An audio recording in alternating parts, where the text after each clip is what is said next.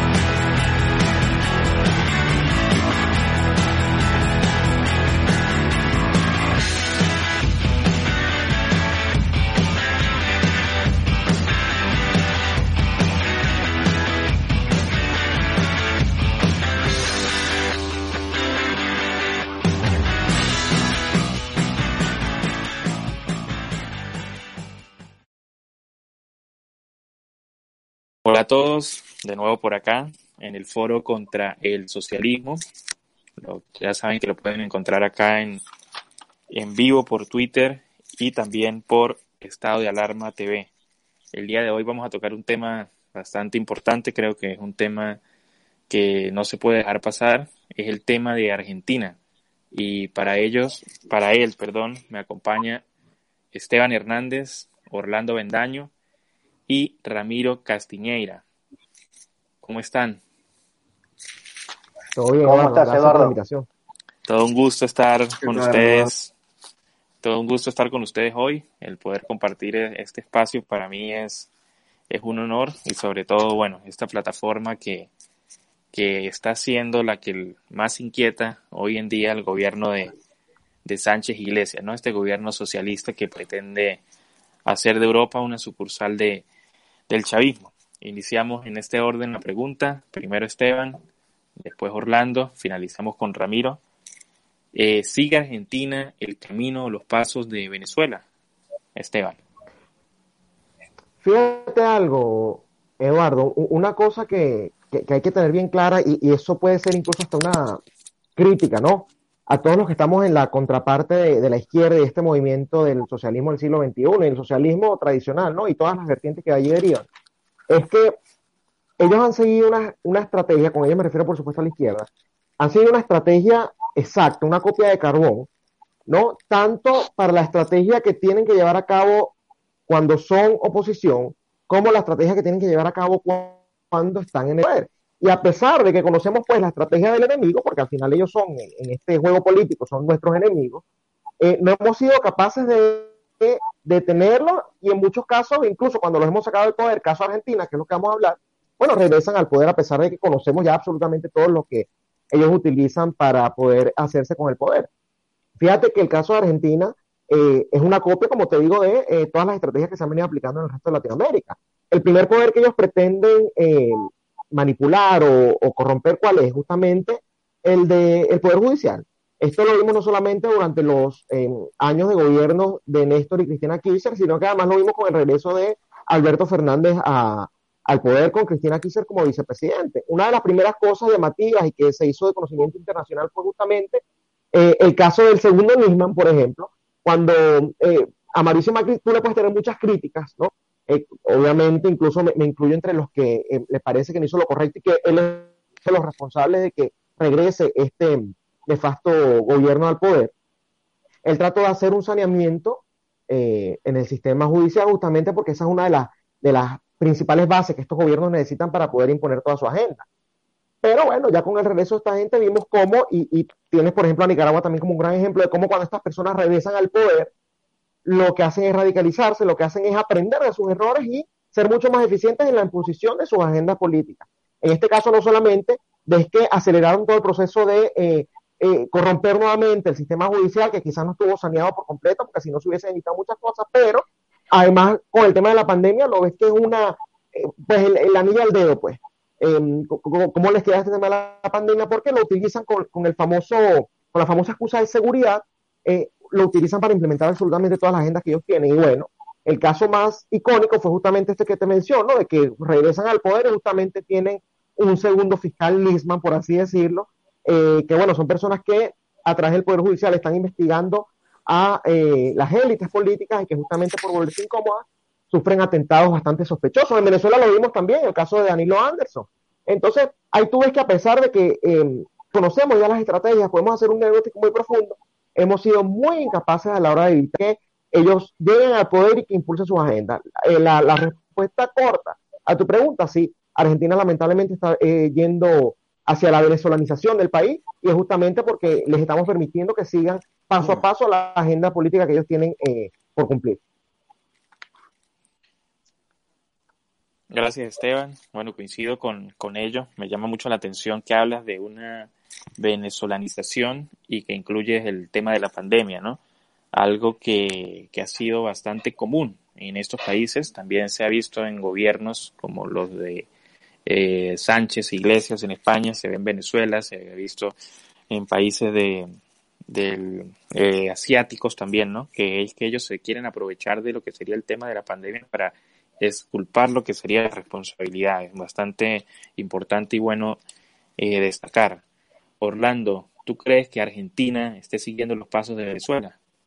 Sí, completamente. nosotros vimos en la región dos gobiernos con un carácter plenamente autoritario y con una agenda socialista muy marcada, primero de Néstor, eh, luego Cristina, que radicalizó profundamente la, la agenda.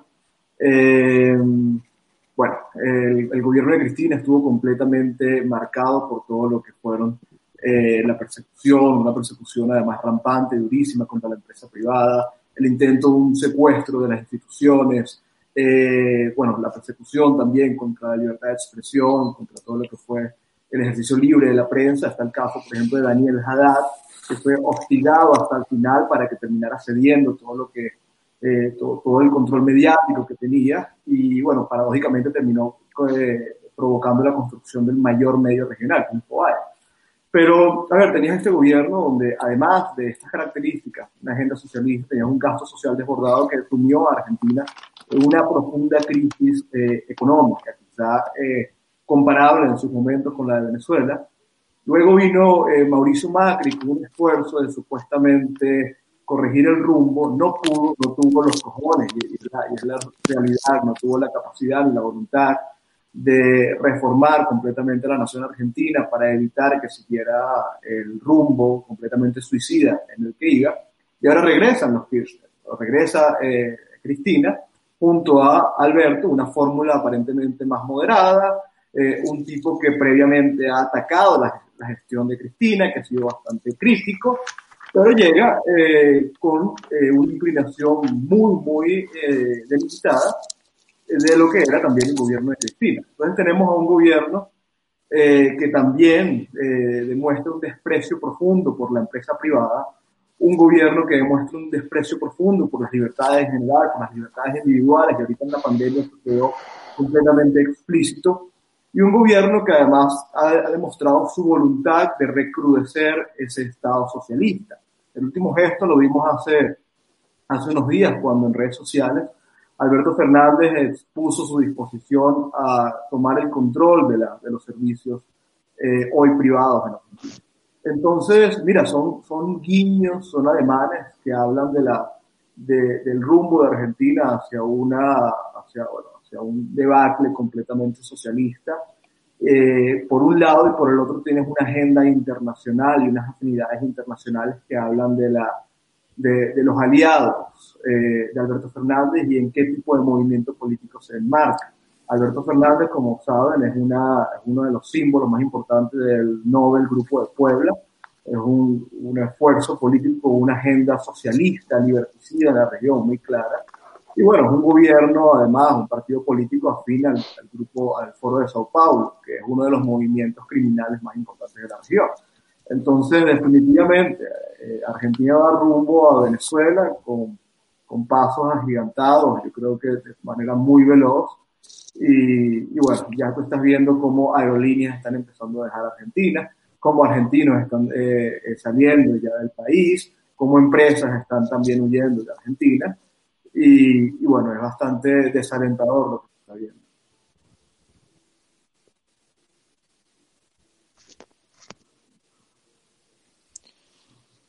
Sí, efectivamente, eh, podemos resumir que el escenario pues, es bastante eh, desalentador. Quiero rescatar de las palabras de Orlando, el grupo de Puebla.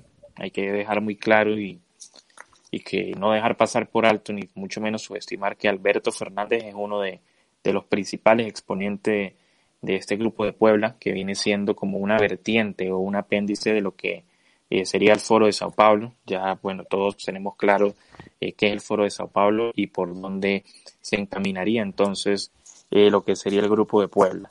Orlando también tocó el tema del el desprecio, creo que es algo bien, que implica un factor común entre todos estos, estos que tratan de destruir naciones y que terminan haciéndolo, que es un desprecio que tienen hacia libertad individual, la empresa, la empresa privada y ante cualquier tipo de prosperidad eh, económica, ¿no? Y también en el libre mercado. Eh, continuamos con Ramiro. Ramiro, ¿tú consideras que Argentina está siguiendo los pasos de Venezuela de la mano de, esta dupla Fernández Fernández? Mira, para dar respuesta a eso hay que entender el peronismo. el, peronismo es un movimiento social que nació eh, en la famosa tercera vía, ¿no? En lo que es, ¿qué es la tercera vía? Que no se consideran ni capitalistas, tampoco se consideran socialistas, ¿no? Es justamente el camino, el ancho camino del medio, y en el medio está el corporativismo, en el medio está el capitalismo de amigos. Eh, ¿El miedo cuál es? El miedo justamente es la pregunta que vos haces. Argentina se va, va a salir de la tercera vía y se va a pasar eh, eh, eh, hacia el socialismo? No está clara la respuesta. Y de hecho, hubo un momento en que Argentina esa pregunta se hizo, que fue en los 70, cuando acá el movimiento montonero ya le exigía a Perón que haga el salto al socialismo, Perón los echó de la plaza, ¿no?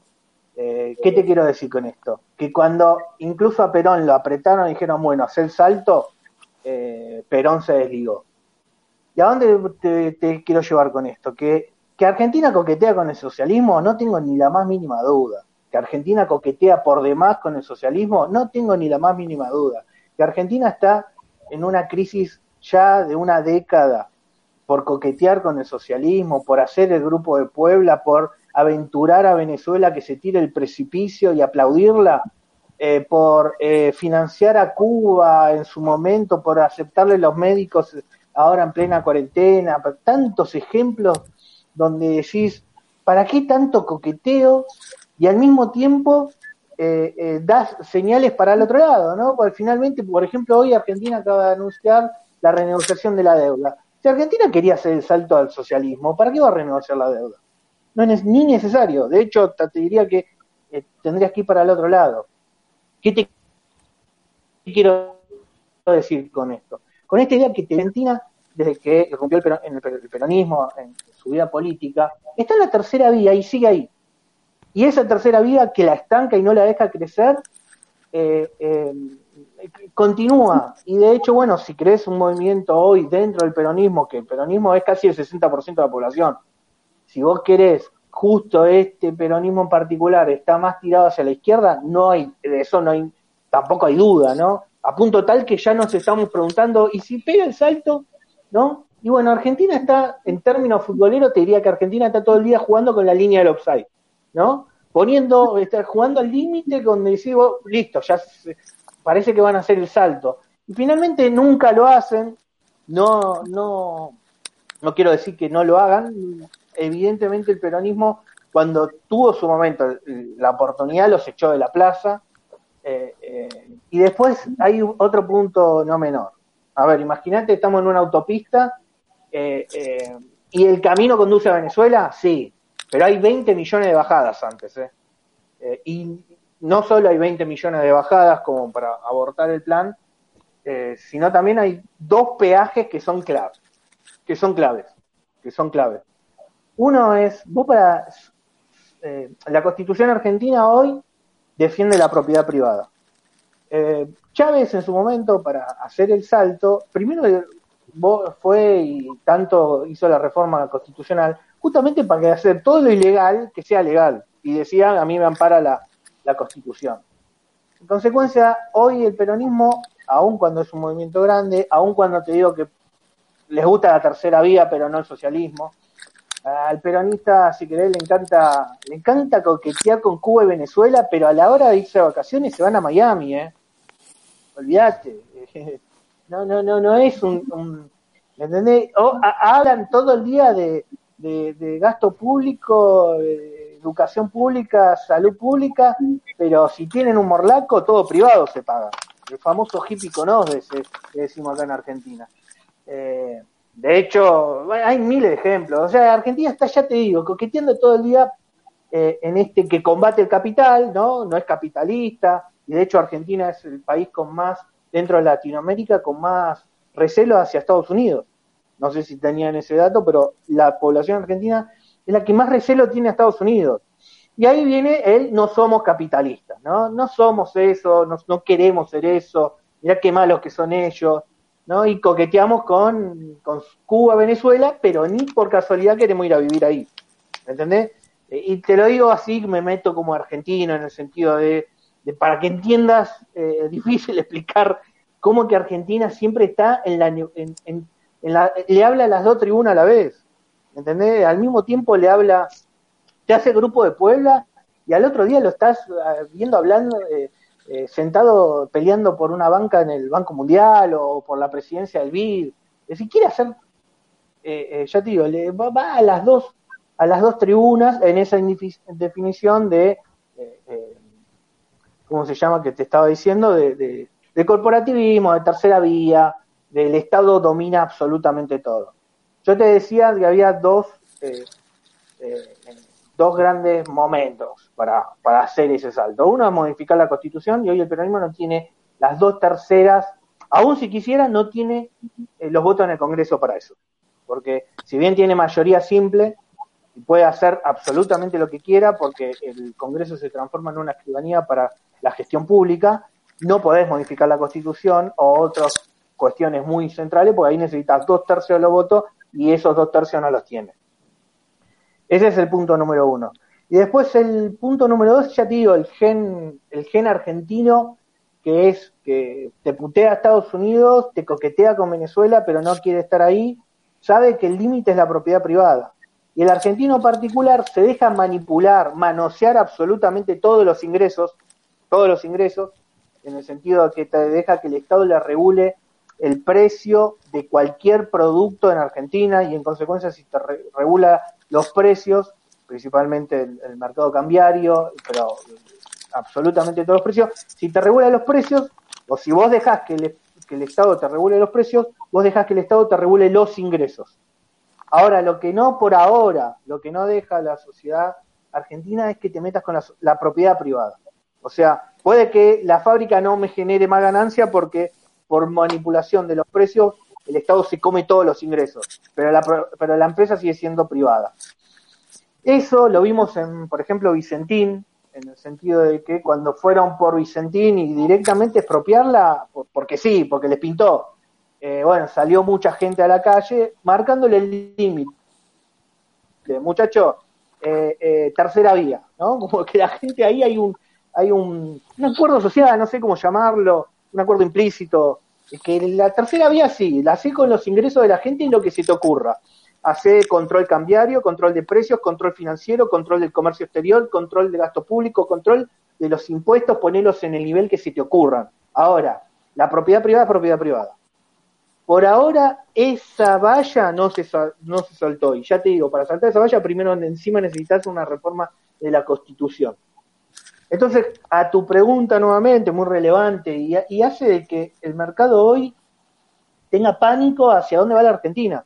La pregunta es, es, necesaria hacerla para que, para que uno advierta de eh, que Argentina tiene una indefinición eh, tan impresionante que está eh, con una tara mental directamente. No sabe qué hacer. Le encanta los, los países del primer mundo, pero no quiere aplicar ninguna política del primer mundo. ¿Me entendés?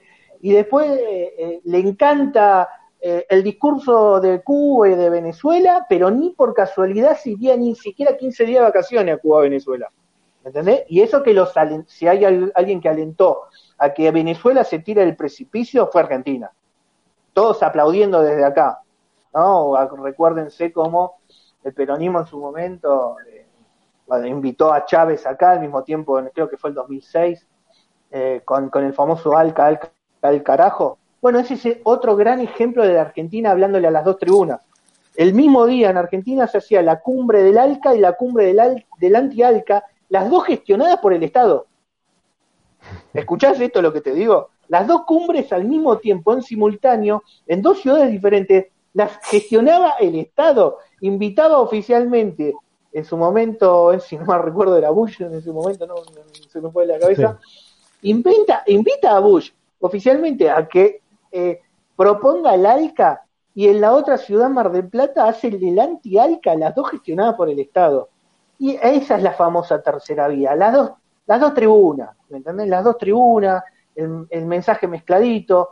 Después, por eso todo el mundo termina siendo peronista, porque querés el ProAlca, ahí lo tenés al Estado gestionando el ProAlca. ¿Querés el anti-ALCA? Ahí lo tenés al Estado gestionando el anti-ALCA. Por eso después todo termina siendo peronismo. ¿Me entendés? Acá, eh, para, para que entiendas un poquito de la mística, del quilombo, de lo difícil que es Argentina, pero obviamente todo lo que te estoy diciendo la, asume en la decadencia, ¿no? No te estoy diciendo como, ah, mira qué pícaros que son los argentinos. Argentina no crece, Argentina está, eh, previo a la, pandemia ya iba una década sin crecer, pero previo a esa década sin crecer, eh, Argentina va en una tasa de crecimiento claramente inferior a todos los países emergentes, a todos los países desarrollados, o sea, como que toda esa y Argentina se quedó, ¿no? Se quedó en un buen nivel, o sea, eh, si querés, eh, eh, a, que, hacía diferencia, que aún con una década de, de, estancamiento, todavía muchos países de la región no nos pasaron. Ya nos pasó Chile, ya nos pasó, por ejemplo, Uruguay, pero el resto todavía, aún con una década donde Argentina se sentó en una silla, todavía no nos pasaron. Esta, esta crisis o una crisis más, y te digo que va a haber dos o tres países más que nos pasen. O sea, no es que a Argentina no le cuesta no le está costando eh, posición relativa o calidad de vida. O sea, ya la mitad de la población argentina es pobre. El concepto de pobreza es un término relativo que, cambia según cada, cada, cada, sociedad, ¿no? En Argentina, para medir la vara, por ejemplo, en Europa, para sos pobre, mil euros de ingresos. Si está por debajo de los mil euros, de los mil euros de ingresos, sos pobre. En Latinoamérica, y Argentina tiene la vara más alta, que es justamente 400 dólares, más o menos 450 dólares. Eh, bueno, ya la Argentina, la mitad es pobre, en esta vara relativa que te digo que usamos nosotros. En, la región quizás usan 350, incluso 300 dólares para mí la pobreza. Pero la, los jóvenes, o sea, lo que viene, eh, el nivel de pobreza es toda, escala mucho más. La mitad de la población es pobre pero la, el, el 60, 65% de los jóvenes son pobres. ¿Entendés? Lo que te advierte de que el estancamiento está mellando las bases de, un potencial salida, de una potencial crecimiento de Argentina, de que está directamente corrompe toda la, sociedad y le está costando un montón y de que, si esto sigue así o si Argentina, la actual gestión termina en una crisis, vos sabés muy bien Ustedes saben muy bien que en este momento Argentina está haciendo una explosión de emisión monetaria para financiar el coronavirus y la cuarentena eterna, que esto lo están conteniendo con artilugios económicos, que, después si quieren los charlamos, pero si esto termina en una aceleración inflacionaria, vos podés tener un salto nuevo en la pobreza, y ahí sí que nos pasan dos o tres países más de Latinoamérica, y poner en evidencia que Argentina, el rumbo que tomó, es puro estancamiento, que el rumbo que tomó no permite la gestión de negocios, que el rumbo que tomó del corporativismo estatal, que controla absolutamente todo, control de precios, control cambiario, control de comercio exterior, control financiero, control de todas las empresas, y las empresas, a las empresas privadas las tratan como subsecretarías. Si no sos una subsecretaría, sos enemigo. Claro, en ese contexto nadie quiere invertir. Por eso Argentina en este momento está con un colapso en, en la inversión, al margen de la cuarentena ya venía un colapso en la inversión, o en este momento las acciones argentinas están en su mínimo histórico, lo que te advierte que el flujo futuro hacia adelante de las empresas, las expectativas no son buenas, por lo menos las expectativas. Si después de la cuarentena el gobierno pega un, se reinventa y hace un nuevo, nuevo rumbo en su gestión, cosa que no lo descarto, en el marco del acuerdo del FMI, por ejemplo, bueno, veremos, pero eh, eh, ya vas, esta forma de gestionar Argentina van 70 años, esta forma de gestionar Argentina ya va, este gobierno en particular es su cuarto gobierno, uno de Néstor, dos de Cristina y el de este, ya los conocemos, sabemos cómo operan, eh, entonces, eh, y la confianza con el inversor eh, se rompió hace rato, por eso las acciones están abajo, y más que el relato, van a tener van a tener que mostrar con fehacientemente que Argentina se quiere acercar con políticas del primer al, primer mundo, con políticas públicas que orientan la economía hacia el primer mundo, cosa que por ahora esa agenda ni existe.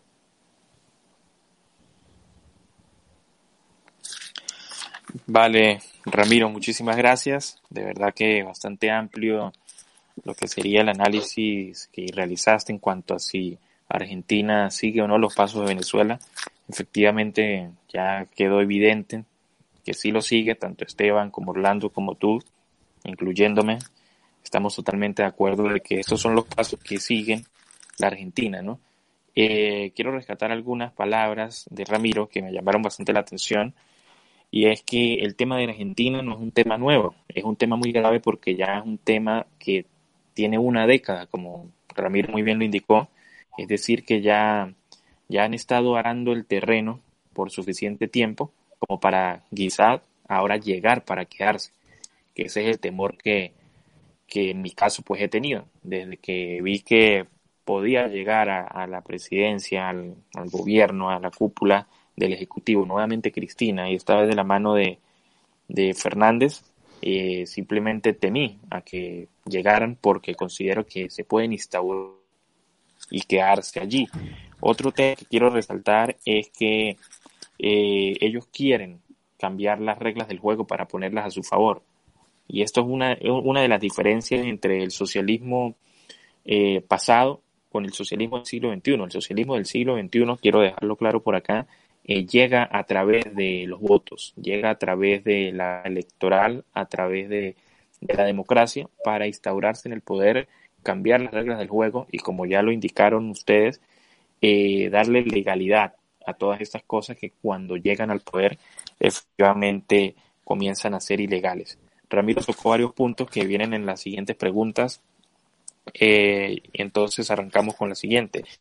Eh, Esteban, ¿cuál crees tú que fueron los errores de, de, Mauricio Macri y cuál fue la estrategia de Cristina Fernández para quedar absuelta en el tema de, de la justicia obtener la, impunidad y aparecer hoy como la vicepresidenta de la Argentina manejando a Fernández.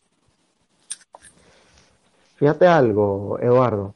Yo en un programa, creo que fue hace, en el 2017, si mal no recuerdo, eh, estaba debatiendo con un argentino, ¿no? Eh, y él me aseguraba, porque el, señor era eh, de, de, ese apoyo duro, ¿no? Hacia Mauricio Macri, a pesar de que yo obviamente no quería que regresaran esto, yo, le, yo se lo dije y eso quedó ahí grabado en video, que el kirchnerismo iba a volver. Él me aseguró que no, que eso era imposible por X, Y o Z. Él ahí tuvo su argumentación. Y yo le dije que, bueno, sencillamente cuando tú eh, agarras un país en esa situación de crisis y no lo solucionas, sino que a ojos de las personas está empeorando, así no sea cierto, pero a ojos de la persona empeora, porque bueno, la, inflación que quizás tenían maquillada de una manera, entonces pasó en Argentina, eh, bajo Mauricio Macri, creo, que un 50%, eh, un 50%, creo que era la cifra en la que rondaba. Entonces, bueno, la gente empezó a sentir en su, en su bolsillo, por ponerte un ejemplo bastante básico, que el gobierno de Mauricio Macri era mucho peor que el gobierno de Cristina Kirchner y de Néstor Kirchner. Porque claro, cuando el populismo se le, se, le acaba la gallina de huevo de oro, se le acaba ese dinero para poder hacer esas fiestas, ¿no? ¿Qué hace que viene después de la, de, de, que te emborrachas así fuertemente? Bueno, viene una resaca bastante incómoda. Entonces, eh, Mauricio Macri estuvo en ese proceso de resaca, por así decirlo, y bueno, resulta que hubo gente que se acostumbró a estar alcoholizada y, lo vieron a él como el enemigo y como eh, la persona que no, eh, que, que, le hizo el mayor grande, eh, o, mejor dicho, que, dañó muchísimo más a, Argentina, que le hizo un daño enorme, ¿no?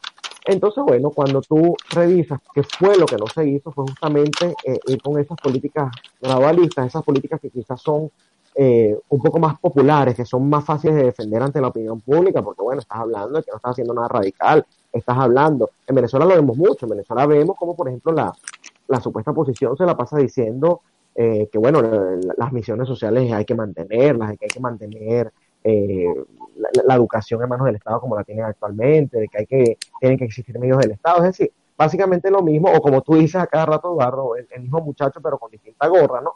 Entonces, bueno, es mantener la misma estructura, eso es que, diciendo yo la administro mejor que el otro, ¿no? Ese es el mal del socialismo. En el caso de Mauricio, él no dijo que le iba a administrar mejor que el otro, él sí eh, eh, prometió unos cambios que no fueron tan profundos como debieron haber sido. Él sí tomó decisiones bastante radicales al principio, por ejemplo, me acuerdo que presentando al poder, una de las primeras medidas que tomó fue justamente la eliminación del control cambiario.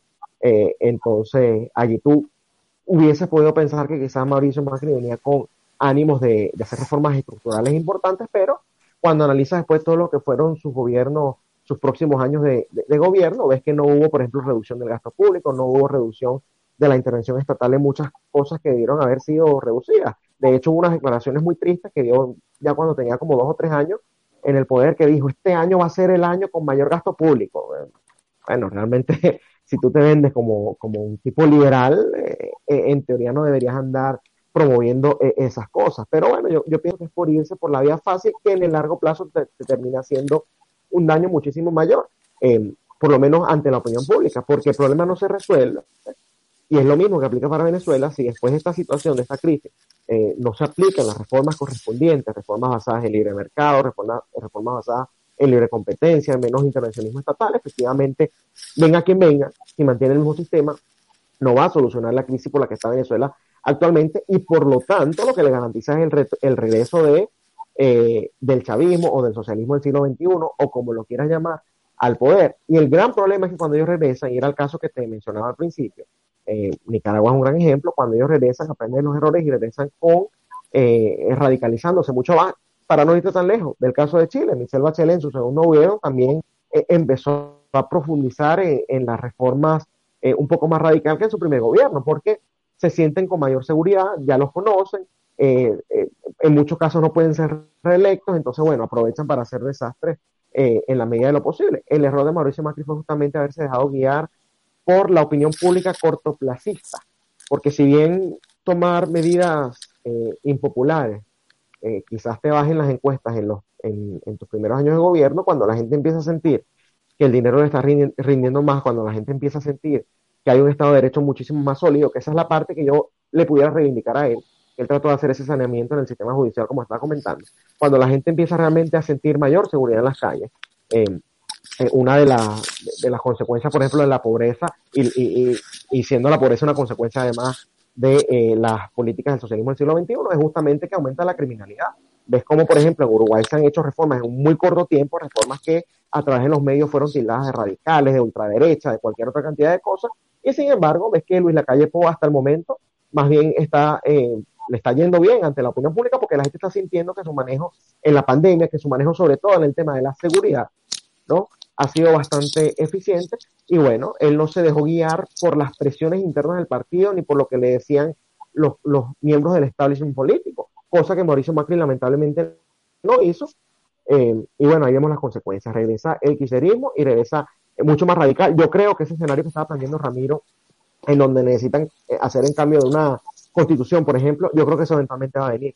Eh, yo creo que cuando, y, lo digo, lo reitero por tercera vez, cuando ellos regresan al poder, bueno, se radicalizan aprovechan para hacer todas esas reformas correspondientes y es muy importante la que él está diciendo. Una vez corrompen el sistema judicial, bueno, entonces pasan a eh, una constituyente en la medida de lo posible. En Venezuela eh, corrompieron el sistema judicial a un punto en donde la constituyente, que no estaba establecida eh, como un mecanismo para cambiar la constitución de ese momento, bueno, el sistema judicial, la Corte Suprema de Venezuela dijo que, que si era legal, que no había absolutamente nada, y es justamente después de que la lograron corromper. Así que yo no me encontraría tan optimista, no es tan optimista que me está diciendo Ramiro, pero no me encontraría tan, tan, seguro de que Argentina no está yendo hacia ese camino. Yo pienso que hacia allá va y lo estamos viendo porque cada vez incluso ese concepto de propiedad privada que estaba mencionando Ramiro, lo están tratando de, eh, de acabar, están tratando de normalizar que el, que el, gobierno intervenga, que el gobierno es propio. Obviamente eso ya sería en su última,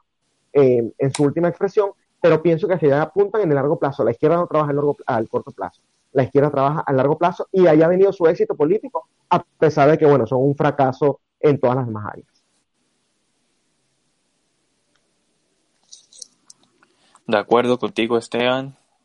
Creo que al gobierno de, Mauricio Macri también le, le faltó un poco de mano dura, ¿no? Y que, voy a tomar unas palabras tuyas de hace un tiempo ya, que a Argentina le sucedió lo que le hubiese podido a Venezuela en un caso hipotético de que hubiésemos tenido un Leopoldo López o un Enrique Capriles.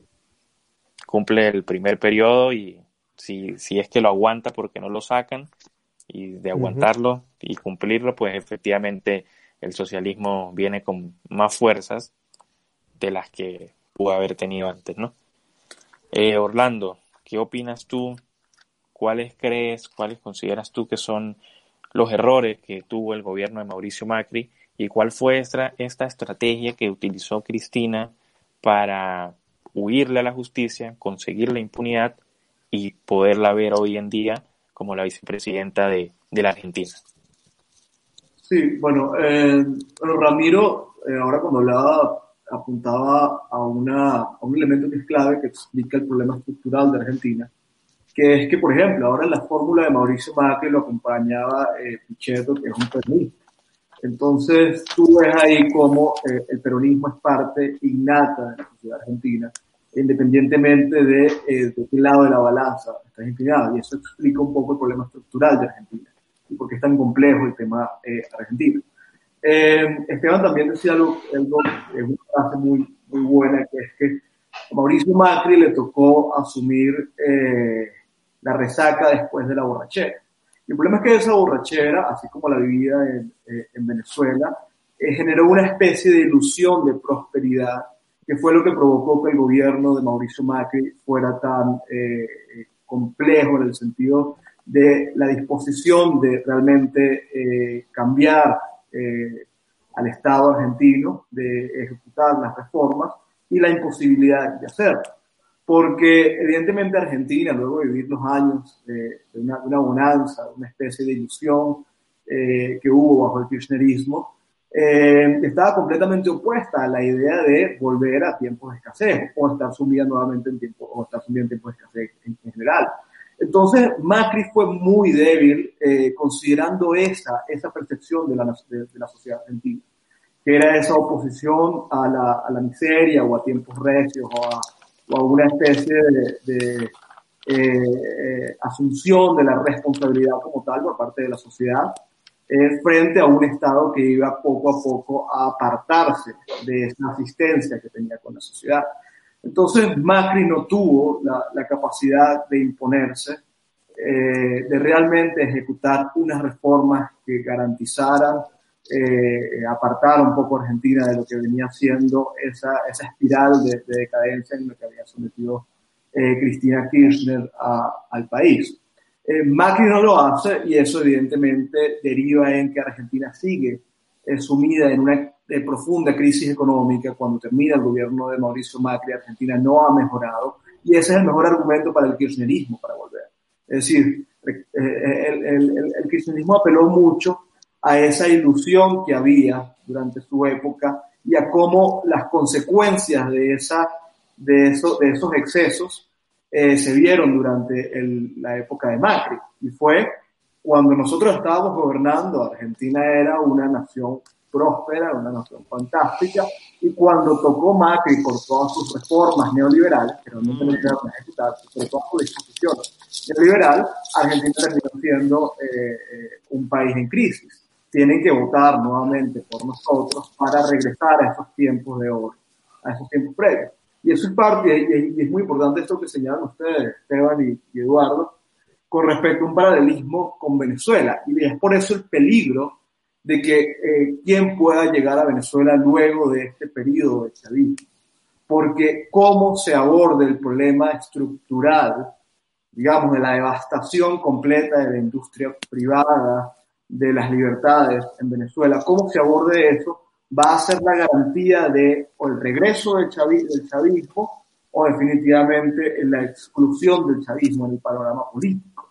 Eh, ese es el problema en parte de las sociedades que han sido tomadas por, por agendas completamente socialistas, que es que en tiempos de bonanza generan una ilusión y cuando llegan y quien realmente esté dispuesto a confrontar la realidad, a imponerse eh, frente a lo que fue eh, esta construcción de una realidad completamente paralela, entonces terminan siendo rechazados por la sociedad porque ejecutan una serie de, de, políticas que son para nada populares, que disienten completamente de la asistencia eh, permanente de la sociedad, que disienten completamente de estas políticas populistas, de esta idea de que el, argentino o el venezolano eh, puede arrimarse, recostarse del Estado y que el Estado va a estar ahí para garantizar absolutamente todo lo que genere las mejores condiciones de vida para los argentinos o para los venezolanos y esto evidentemente no es popularidad.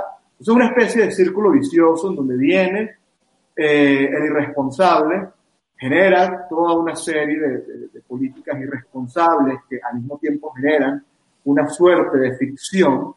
Cuando llega el responsable, trata de eh, eh, acomodar un poco, de corregir el rumbo. Como esto es plenamente impopular, regresan los irresponsables. Y ese es el reto que tenemos en la sociedad latinoamericana porque ambos nos hemos visto, eh, eh, digamos, todos en, esta región nos hemos visto en esta disyuntiva, ¿no? Tiempos irresponsables y tiempos responsables.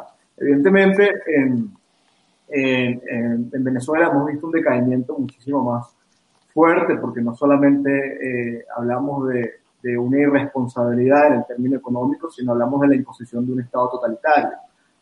Argentina está yendo en ese sentido no sabemos, creo que quizás sería un poco apresurado, pero sería muy ingenuo de nuestra parte decir que esa posibilidad no está, porque ingenuos fuimos los venezolanos, ingenuos están siendo los colombianos y no pueden ser ahora nuevamente ingenuos los argentinos ante eh, las experiencias de sus vecinos. Y lo estamos viendo, estamos viendo una disposición de reformar al Estado. Es decir, es verdad, existe una constitución que proteja a la empresa privada, como por ejemplo existe una constitución en Chile pero en Chile, uno de los estados más prósperos, o el estado más próspero de la región, sin duda, la marca Chile, una referencia en cuanto a un estado liberal que, atesoraba profundamente la propiedad privada, las libertades, etcétera, estamos viendo cómo se está a nada de desmoronarse. Entonces Argentina, que es un estado que eh, eh, tradicionalmente desprecia más la propiedad que, por ejemplo, pudiera ser el estado chileno, es mucho más factible a abrazar unas políticas que sean completamente liberticidas en este sentido. Es decir, yo no descartaría en lo absoluto que este, esta voluntad y esta insistencia de reformar el Estado no llegue a puerto seguro. Eh, estamos viendo cómo ahora hay una disposición de, de, una reforma judicial, donde también hay un intento de secuestrar las instituciones.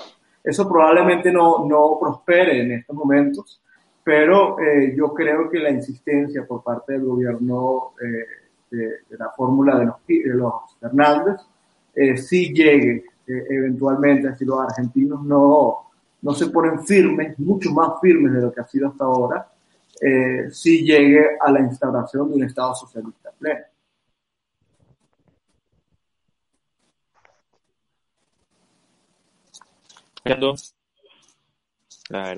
un tema bastante delicado, lo que sería la Argentina sobre todo un tema para la región, ¿no? Porque tú estás dejando muy claro, estás poniendo quizá lo que sería la carta sobre la mesa y pones un espejo de lo que no debería suceder. Y hay que comenzar por no subestimar y por no ser ingenuos, porque ya lo que está viviendo la Argentina ya se vive en Venezuela, se comienza a oler o a ver en Colombia, México, entre otros. Entonces la idea es dejar eh, a un lado la ingenuidad y poner un poco de firmeza y desde el punto de vista del pensamiento hasta el punto de vista de, una lección, de ver a quién verdaderamente se va a elegir para no caer en los ¿no? Y quizás uno de los errores de la historia es que se repite, lo bueno como lo malo y suele repetirse en sus mayores oportunidades eh, lo lo que negativas. Eh, Ramiro, ¿qué opinas tú? ¿Cómo ves el tema de los errores que, que abarcaron el gobierno de Mauricio Macri? ¿Y cuál fue la estrategia que usó Cristina para poder huirle a la justicia, lograr su impunidad y aparecer hoy eh, de la mano de Fernández en el Ejecutivo Nacional de Argentina? Mira, previo a esa pregunta, no la, voy a esquivar, por supuesto. me gustaría hacer, yo te hice un comentario sobre Argentina en una autopista, donde eh, la constitución, donde defiende la propiedad privada, es eh, una valla donde eh, no le es fácil reformar, principalmente porque no tiene los votos para hacerlo en el Congreso. Pero después hay otra valla que, que también es quizá más importante. Eh, para hacer el socialismo al estilo de Venezuela hay que estar dispuesto a matar. Correcto.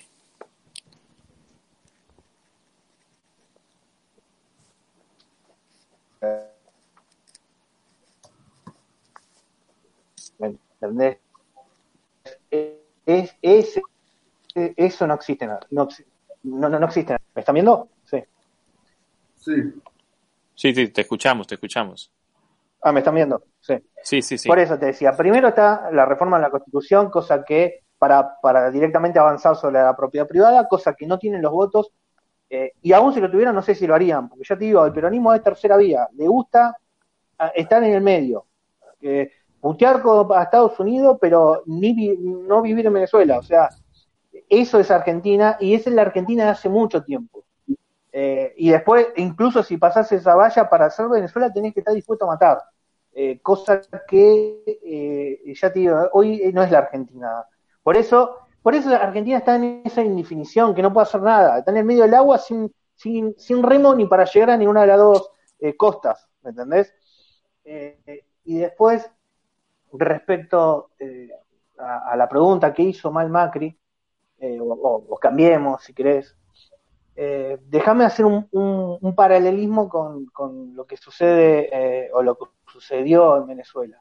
A Venezuela, así como al argentino le encanta la tercera vía, este, este estado omnipresente en absolutamente todo lo que es lo que el argentino llama política de ingreso, ¿no? Donde el Estado se tiene que regular, por ejemplo, hasta el salario. Es, el, salario privado lo tiene que definir el Estado. Pero no solo el salario, el, el precio del tomate lo tiene que definir el Estado. La merluza cuánto vale la va a definir el Estado. El teléfono cuánto vale lo va a definir el Estado. El la nafta, ¿me entendés? Absolutamente todos los precios lo tiene que definir el Estado. Y este modelo al, argentino le gusta. Ese es el tema. Por eso te voy a, te quiero hacer el paralelismo con Venezuela. En un momento le vendieron que el socialismo era bueno y toda la... No, sumo decía, me gusta el Chávez o a mí me gusta el PRI, pero es lo mismo, socialismo. El argentino en particular, es el Estado avanzando en absolutamente la política de ingresos de toda la sociedad. Eh, eh, eh, ese modelo eh, a lo que discuten cuando, llegamos a los Skinner y con su prepotencia a la hora de hacer política. O si no, el otro dice, no, no, no, no, yo quiero ese modelo, pero que sea más elegante, más busquen el consenso, busquen el acuerdo, eh, a, lo cambiemos. Pero el problema es que ni, los ni, en Venezuela ni en Argentina no discuten el modelo. Quizás en Venezuela ahora sí están dándose cuenta de que el socialismo no era el camino, pero voy al punto que el argentino no se da cuenta que el problema es que el modelo económico, el corporativismo total, es el que la asume en decadencia independientemente si tiene buenos o malos modales. Ese es el punto del argentino. Y como no se, de hecho, cuando llega, eh, cuando llega eh, Macri al poder, la sociedad quería nada más que buenos, buenos modales, no quería cambiar el modelo. Quería buenos modales en las relaciones internacionales, eh, e incluso en lograr consensos que no sean con el patoterismo clásico del kirchnerismo, y si no, buscando consensos, bla, bla, bla, de, ¿no? algo más republicano, más demócrata, más más buscando algo más democrático eh, y no la, prepotencia que te da tener tanta capacidad eh, o tanto eh, apañado justamente por los votos, ¿no? Porque finalmente esa forma de hacer política está amparada bajo directamente que logran mayoría, lo vota tanta gente que logran mayoría en las dos cámaras, entonces pueden, pueden avanzar al ritmo que quieran y, es democráticamente aceptado o no, eh, eh, avalado por la democracia, eh, de, alguna manera. ¿Y a qué punto voy? De que Cambiemos no tenía, aún si lo intentaba de esto, déjamelo, no lo intentó, no intentó cambiar el modelo económico, pero déjame hacer una, una, una, teoría. Aún si Macri intentaba cambiar el modelo económico, la sociedad no lo deja. A la Argentina le gusta el Estado corporativo le gusta que se metan absolutamente todo. Lamentablemente, eh, eh, eh, ya te digo, así como el, venezolano cree que, que Capriles puede ser el verdadero socialismo, que de hecho hasta un momento Capriles se vendió de esa manera, bueno, el, el, argentino cree que en un escalón mucho más abajo de intervencionismo estatal, porque en el, en el corporativismo se defiende la propiedad privada, eh, bueno, se creen de que Cambiemos iba a ser el corporativismo de buenos modales, el corporativismo que iba a lograr, sin modificar el modelo económico de fondo, eh, sacar a Argentina. Y obviamente eso no, se puede. O sea, el problema de Argentina de fondo y de Macri en particular es que eh, no, no discutió, ni, Argentina no discute modificar el modelo económico. Y después el otro punto, déjame avanzar en este mismo sentido. Imagínate que Argentina o un grupo político sí quiere cambiar la Argentina, eh, eh, si no tiene los votos en el Congreso, no va a poder. ¿Por qué? Porque Argentina tiene una estructura, eh, a ver, este modelo corporativo nació con el golpe de 1930, o sea, hay que remontarse muy, muy para atrás para entender cuándo nació esta Argentina. Esta Argentina, Argentina empezó a abandonar el modelo liberal, empezó a abandonar el modelo liberal con el golpe del 30 y ya en democracia eh, eh, eh, consolida el abandono y se mete de lleno a la tercera vía y al corporativismo estatal y al Estado omnipresente en absolutamente todo y regulando absolutamente todo, ya con Perón. O sea, Perón efectivamente es que el que en democracia, si querés, consolida este modelo. Y después, lo que se discutió desde los 40 hasta Macri, si cree, o incluso hasta el día de hoy, es quién va a gestionar este modelo, pero el modelo no se discute. Y ahora nuevamente me voy al punto este. Imagínate que alguien diga, no, no, no, para este modelo corporativo, este modelo que se inspiró en el fascismo italiano, que se inspiró, eh, que tomó fuerza después copiando a, la época de Franco de España. O sea, ese es el modelo eh, eh, económico que, lleva la Argentina y que copia hasta el día de hoy la Argentina. Básicamente viene un partido político y lo quiere cambiar sin consensos y en consecuencia no tiene muchos votos y en consecuencia no tiene el poder legislativo. No podés. ¿Y por qué no podés? Porque Argentina tiene una estructura legal de economía cerrada y las estructuras legales este Estado corporativo está con una maraña de leyes que es su principal escudo. Vos necesitas una reforma tributaria, una reforma comercial, una reforma sindical, una reforma de plena apertura del comercio internacional, que sin el poder legislativo es imposible. Entonces, Macri, ¿qué tenía? Macri nada más tenía el poder ejecutivo. No tenía los votos para avanzar en ningún eh, avance de reforma del, del modelo económico. Eso no implica aceptar o decir de que era el único camino que tenía Macri. Yo creo que si Macri tenía tanta capacidad de tomar deuda, bueno, hubiese hecho muchísima más apertura comercial, que ahí podía avanzar de una apertura incluso unilateral de la economía, eh, eh, eh, y financiar el, el, impacto económico con, con 70 mil millones de deuda, de deuda externa que podía tomar, esos 70 mil millones era para, para intentar hacer el cambio, no para sostener el, el típico modelo corporativo. ahí está el fallo de Macri, también advirtiéndote en todo este comentario que te estoy haciendo la limitación de Macri. Vos si no tenés el poder legislativo, no vas a poder cambiar la Argentina. O sea, en consecuencia, si no tenés un caldón de votos importante, la estructura legal de economía cerrada y, todo el sindicalismo respirándote en la nuca, no hay manera de cambiarlo. Entonces, eh, eh, ya te digo, vuelvo al, punto original. El problema no fue de que Macri no pudo, no supo, no quiso, sino que es todo eso cierto, sino principalmente que la sociedad argentina no quiere cambiar el modelo. Lo único que le pidió a, Macri es que sea más, que fume bajo el agua, que saque a la Argentina de los ocho años de, estancamiento que ya llevaba, eh, eh, eh, pero sin hacer ninguna reforma que te saque de este modelo. Lo cual eso es fumar bajo el agua, no se puede. Y quizás el error de Macri fue creer que eso sí se puede. Que no fue el único gobierno que creyó que podía gobernar dentro de este modelo, o que este modelo hay una manera que lo puedes gestionar. Es como creer que el socialismo hay una manera en que si gestionas el socialismo vas a poder crecer. Y no, no hay manera. Ah, ni, ni, los alemanes pudieron caminar con el, con el socialismo, y, y, el corporativismo tampoco, ni los alemanes podrían llevar esto adelante. ¿Entendés? Y de hecho, hay ejemplos que sobran al respecto. Entonces, el problema es el modelo de fondo que Argentina no reconoce que es el problema del modelo económico, así como Venezuela no reconoció de que su modelo no era que, que Capriles te va a ofrecer un, obviamente eh, es una opción mucho dentro de siempre el, latinoamericano elige entre lo mal, el mal menor, y obviamente Capriles es mil veces mejor que, que, todo Maduro y toda la, la runfla esa. Eh, eh, por algo Estados Unidos lo apoya en su intento, pero su, si su agenda es el socialismo eh, eh, de buenos modales, olvídate, no le va a funcionar ni le va a bien.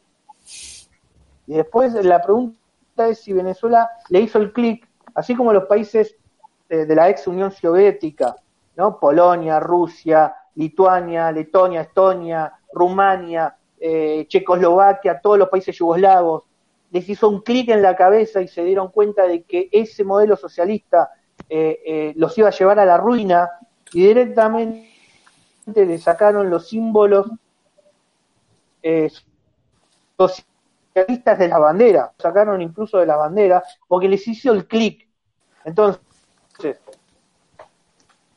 la pregunta es, ¿a Venezuela le hizo el clic para que ahí cambie finalmente Venezuela, a los argentinos, o por lo menos pueden vivir eternamente si querés en este modelo de tercera vida y estancamiento económico. Ahora eh, vas a tener las consecuencias. El socialismo te lleva el 98% de la pobreza y, el, esta tercera vía, donde llegas tarde al reparto del Estado corporativo, donde la gente joven llega tarde al reparto del Estado corporativo, se suma a la pobreza. Por eso el 70% de los argentinos es pobre, porque nació tarde, porque cuando repartieron los negocios llegaron tarde. Cuando se den cuenta de eso, van a decir, pará, este Estado corporativo lo único que hace es defenderle el negocio a Moyano, defenderle el negocio a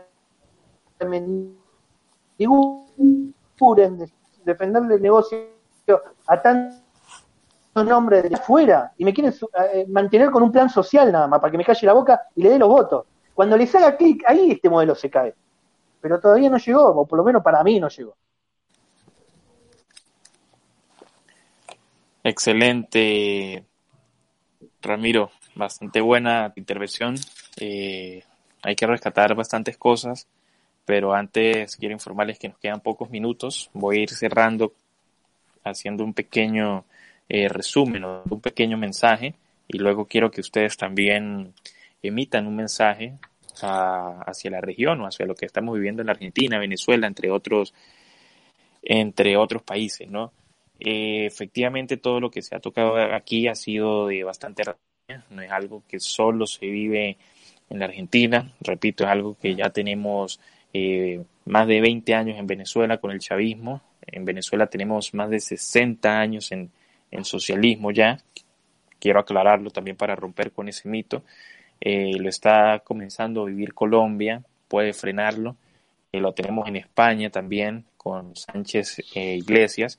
De hecho, quiero resaltar por acá que el gobierno de Pedro Sánchez ha vetado a Vox en las propuestas, en algunas propuestas económicas, ¿no? Sobre el tema de los presupuestos. Entonces, una vez escuchado todo este tema de Argentina, como tú lo explicas, como lo explicó Orlando, como lo explicó Esteban, eh, nos podemos dar cuenta que de una u otra manera el modelo es el mismo, eh, las políticas son las mismas y se aplica este famoso dicho, ¿no? De que yo, señor Estado, te parto las piernas, te doy las muletas y te digo, oye, si yo no te hubiese dado las muletas, tú no tuvieses cómo caminar. Y por eso, y por eso es que ocurre todos estos preceptos y estas disposiciones en cuanto al crear eh, fuentes de, de, carácter social, por decírtelo así, para mantener a, a, una sociedad de miserias y decirle, mira, si yo no estoy, tú no recibes, tú no comes, tú no tienes. Ejemplo, Venezuela, eh, bono de la guerra económica, bono de la patria, carne de la patria, eh, los CLAP, que son las famosas cajas de comida, y un sinfín de, de disparates que se crea el señor Estado para tenerlas de ganar y decirle, mira, si yo no estoy, no te llega tu caja de CLAP, si yo no estoy, no te llega tu bono de la guerra económica. Y al fin y al cabo, si te pones a ver, bueno, ya en las circunstancias que estamos en Venezuela, pues son bastante extremistas, ya estas cosas ni siquiera eh, tienen relevancia, porque el bono que te llega es de 1.2 dólares, por ejemplo, y con eso no puedes adquirir absolutamente, absolutamente nada. Eh, para cerrar, quiero eh, indicarles y decirles una vez más que a la izquierda no se le puede subestimar. Eh, como lo dijo Orlando, no hay que ser ingenuos, hay que dejar la ingenuidad, hay que tener firmeza. Considero que Argentina está en un, en un plano de mucho peligro, de mucho riesgo, y quizá también se encuentre con gran parte de la sociedad bajo un adoctrinamiento, como bien lo, lo indicó Ramiro, y que mejor que lo haya indicado él, que es una persona que está eh, viviendo de, de estas malas políticas en carne propia, ¿no? Y que eso también en, cierto punto eh, sucedió en Venezuela. Le apostaron al chavismo, eh, ahora o hace unos años su mayoría le apostaban a una clase presuntamente opositora, que por supuesto no lo fue, ni lo era, pero que también eh, iba por el mismo modelo, el modelo socialista y a seguir los pasos, pero de una manera vegetariana o más ligera de la que lo podría hacer Hugo Chávez, pero de una u otra estas políticas e implementar lo que sería su, su legado. Ya para finalizar, para cerrar, quiero que cada uno eh, dé un mensaje desde cualquier punto de vista, como mejor lo consideren, para cerrar con lo que sería el foro contra el socialismo. Esteban, comenzamos contigo. Bueno, Eduardo, yo empiezo rescatando las palabras de un, un amigo mío jugador, ¿no? Que se llama Andrés Díaz, que él dice que de este lado y obviamente porque tenemos las cifras, todas las estadísticas que, que, nos favorecen y que demuestran cuál es el modelo realmente correcto. Pero él dice que nos hemos enfrascado mucho en decir la, la famosa frase dato mata relato, ¿no? Eh, y es que el gran error nuestro ha sido eso, o uno de los grandes errores que hemos cometido y que por eso siempre la izquierda de una u otra manera termina regresando al poder, a pesar de que no tiene absolutamente ningún respaldo eh, en materia económica, en políticas públicas, etcétera, etcétera. Eh, cualquier dato, cualquier dato que nosotros vamos a, que vayamos a dar o que le vayamos a ofrecer a la ciudadanía, tiene que venir con un relato. Tiene que venir con un relato porque, bueno, para bien o para mal, eh, los humanos somos seres bastante emocionales y no solamente podemos apelar a la lógica, no solamente podemos apelar a los hechos históricos, no solamente podemos apelar a los estudios económicos que se puedan hacer o, a la a, todos los ejemplos que tenemos en la, en la región, ¿no? Eh, está bien apelar a la lógica, está bien apelar a la academia, está bien que eh, tengamos muchos filósofos y que tengamos muchas personas que expliquen desde la teoría cómo eh, debe eh, aplicarse el modelo realmente efectivo que ha sido el liberalismo económico. Pero también necesitamos gente que sea capaz de apelar a las emociones a los sentimientos de la ciudadanía. eh, gente que pueda llegar a los sitios más remotos en donde históricamente la izquierda nos ha llevado una gran ventaja por, bueno, les lleva un relato también y nosotros nos hemos quedado nada más en, en, la parte de, de, utilizar los números. Eso lamentablemente no es suficiente para hacerle frente a esto. Necesitamos gente que sea capaz de llevar esos números, pero con un buen relato que lo puedan eh, asociar o aplicar a las realidades de los individuos. A, eh, a, la persona pues que está que trabaja en el sector agrícola, a la persona que tiene un negocio informal, por decirlo así, al gran empresario que eh, muchas muchas veces son ellos los que financian eh, principalmente a la izquierda o, a la tercera vía, como está diciendo Ramiro, también al, corporativismo estatal, porque bueno, les ofrecen eh, beneficios eh, a través del Estado, entonces eso es bastante peligroso. Nosotros tenemos que llevar un mensaje también de liberalismo a todos los sectores, desde los empresarios hasta el barrendero, hasta el sector agrícola, porque justamente así es que le podremos ganar a la izquierda. La izquierda no tiene ningún sustento lógico. La izquierda no tiene ningún asidero de ningún otro tipo para poder eh, defender su ideología y sin embargo sigue ganando. Mi llamado a la reflexión es eso, a que vemos los datos, pero también con sus respectivos relatos.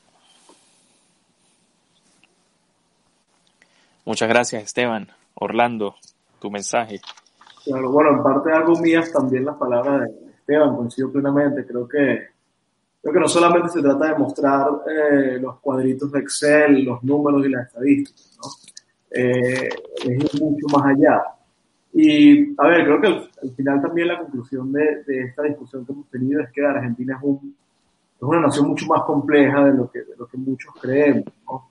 Y, y quizá no, no, no, funciona como quizá funciona otro país latinoamericano, en el que 2 más 2 es 4, quizá en Argentina a veces 2 más 2 es 5, en el sentido de que aunque eh, están los elementos que parecen indicar que Argentina va hacia el socialismo, aunque estaban los elementos y los guiños hacia una nación autoritaria como, como Venezuela, eh, hay otros elementos que, que, como los ha dejado muy claro Ramiro, quizás eh, sirven como muro de contención o sirven como, como parte innata de la sociedad que evita que esto termine siendo una dictadura socialista caribeña, eh, como, como eh, estamos eh, más acostumbrados en la región, de alguna manera. Ahora, eh, bueno, creo que eh, para terminar, yo creo que sin duda alguna la gran conclusión debe ser que, que bueno, la libertad, como, como decía Jefferson, es un valor que, que implica la, la, continua vigilancia, ¿no? Y en Argentina, sin duda alguna, el peligro de que se pierda está latente. Entonces, eh, a ver, eh, creo que la responsabilidad de todos es ponernos firmes y alertar lo que está ocurriendo en Argentina, que es una especie de deriva socialista creo que eso es explícito, creo que la disposición existe. Eh, no podemos subestimar a, la sociedad argentina, no podemos subestimar el apego y el compromiso de una sociedad con la empresa privada. ¿no? Creo que eh, tenemos que seguir eh, manteniéndonos apegados a la idea de vigilar el desempeño de la libertad y en Argentina mucho más porque el peligro está latente.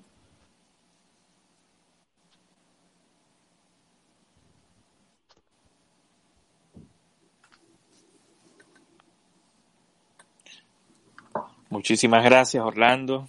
Quedamos con Ramiro. Ramiro, tu mensaje.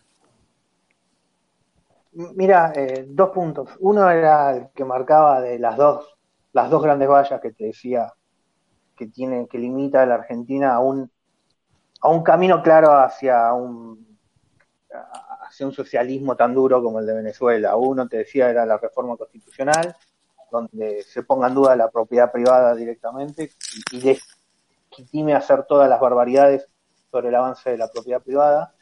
Eh, eso hoy el peronismo no tiene los votos. El segundo es que hay que estar dispuesto a matar, cosa que hoy en Argentina eso no tampoco es, no es la realidad política argentina. Eh, y, y, el otro, punto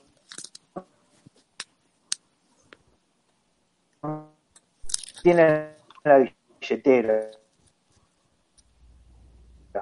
Ah, claro, con un problema de conexión. Entonces, estos tres puntos te ponen que, a ver, se pueden avanzar, no, no sé si va a, finalmente a suceder. Eh, no es hoy la realidad argentina. Argentina está enamorada del corporativismo estatal y este Estado, este gobierno viene a, a intentar imponer eso. más corporativismo total y están todos colgados del travesaño eh, intentando eh, que este modelo no cambie. Eh, en una sociedad que más que cambiar el modelo, lo que quiere es que crezca, no importa, no, no, no mucho más que eso. y después, el otro punto que quería marcar, más regional. Vos fíjate que me están escuchando bien, ¿no? Sí. Sí, te, te escuchamos. Está bien. El otro punto que quería marcar no, no, no, no solo Argentina, la región, que el socialismo, eh, ¿cuándo arrancó? Arrancó con la Revolución Rusa, ¿no? Eh, 1917, eh, y ¿cuándo terminó el socialismo en Europa? Terminó con la caída del muro de Berlín. O sea, fíjate que el socialismo en Europa, el socialismo duro, crudo, el que te hace colapsar sociedades, el que te hace que eh, termines comiendo desde el tacho de la basura, ese socialismo tiene principio y fin en Europa. Fue 1917 eh, eh, eh, caída del muro de Berlín, eh, 1990. Principio y fin. Ahora venite a, Latinoamérica. ¿Cuál es el principio? El principio, si bien los miedos de que avance el socialismo en Argentina o en, la región, de hecho el golpe del 30 tiene mucho de que era miedo a que avance el socialismo en Argentina, pero al, es decir, ya arrancaban ciertos miedos ahí. No obstante, el, ya el reguero sobre toda la región fue, justamente también nació en, Argentina con el, Che Guevara, regando socialismo y toda su locura, y finalmente eh, llegando a la revolución cubana, ¿no? Es decir, pues fíjate, Rusia tuvo su revolución en 1917 y Cuba tuvo su revolución en 1959, si mal no recuerdo. Eh, ¿Qué te quiero decir? Muchísimos años más tarde. Eh, y cuando terminó la revolución, eh, eh, la revolución socialista en Europa, fíjate que en, Latinoamérica todavía no terminó. Y el mejor ejemplo es la caída de... Ah, me cayó.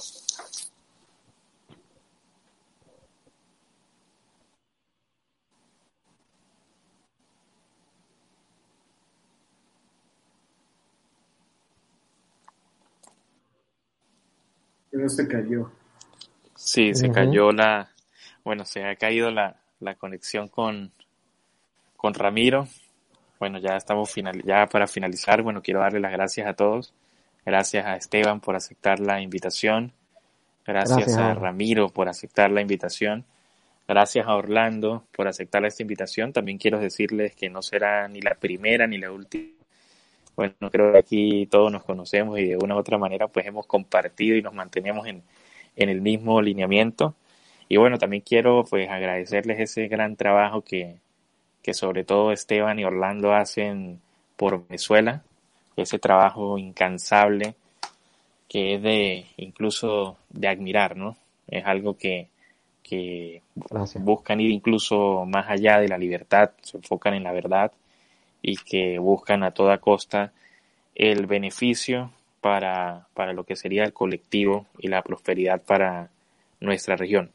Eh, también la prosperidad para lo que sería España y, también evitar de que este socialismo del siglo XXI se importar a Europa y que se consuma para evitar que, que comience a ser extravagante en lo que sería el viejo continente.